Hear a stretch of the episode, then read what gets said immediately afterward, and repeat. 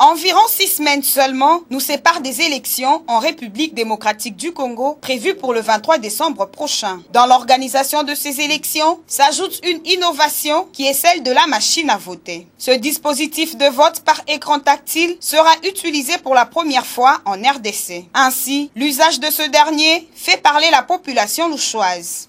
Euh, la machine à voter, c'est vraiment une innovation moi, j'ai apprécié le fait qu'on a apporté cette innovation, mais le, comble, c'est que cette innovation est beaucoup contestée par beaucoup de gens. Euh, la majorité, ce sont les gens de l'opposition qui, qui doutent encore de cet outil. Pour que ça puisse être crédible aux élections, il faudra qu'il soit plus checké.